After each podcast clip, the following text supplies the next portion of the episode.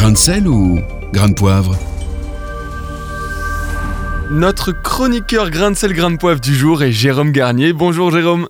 Bonjour Thomas, bonjour Nathanaël. Alors on le rappelle, vous êtes enseignant et suite à l'assassinat du professeur d'histoire-géographie, vous souhaitez aborder le sujet un peu différemment en nous parlant de l'histoire de la caricature.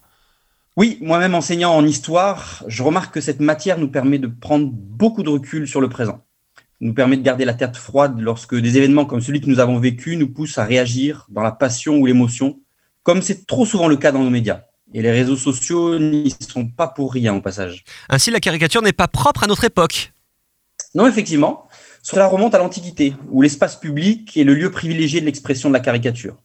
On en a trouvé en Grèce ancienne, mais aussi dans les rues de Pompéi, ou encore sur du papyrus égyptien. Même les premiers chrétiens en ont fait les frais, puisque Jésus a été caricaturé en âne par des païens romains. Y a-t-il des périodes plus propices à la caricature, Jérôme? J'en compte trois. La première va de pair avec la diffusion de l'imprimerie. C'est la, c'est la réforme protestante. Les réformés étaient assez bons, si je peux me permettre, dans l'art de la caricature. Les papes de l'époque en ont fait les frais. Et puis la deuxième, bien sûr, c'est la période révolutionnaire. Alors là, on retrouve euh, Louis XVI en port, on essuie les fesses euh, avec une bulle pontificale, enfin j'en passe. Hmm. Et puis la troisième période, c'est le 19e siècle, avec notamment l'affaire Dreyfus.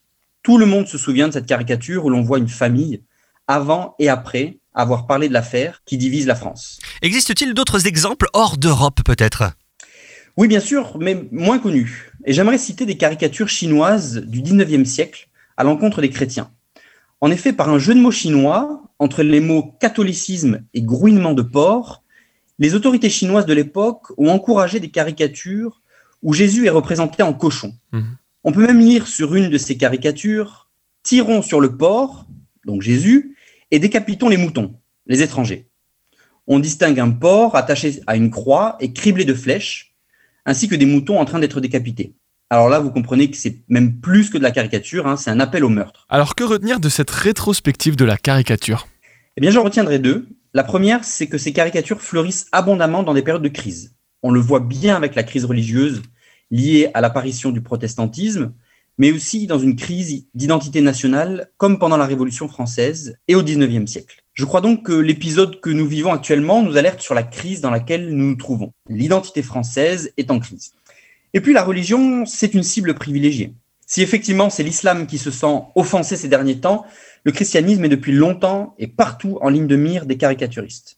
Et loin de défendre une position victimaire, je dirais qu'une des meilleures réponses, en fait, c'est de rester des artisans de paix dans un monde de plus en plus instable. Merci beaucoup Jérôme Garnier. Réécoutez, partagez. Tous vos replays sont sur farfm.com.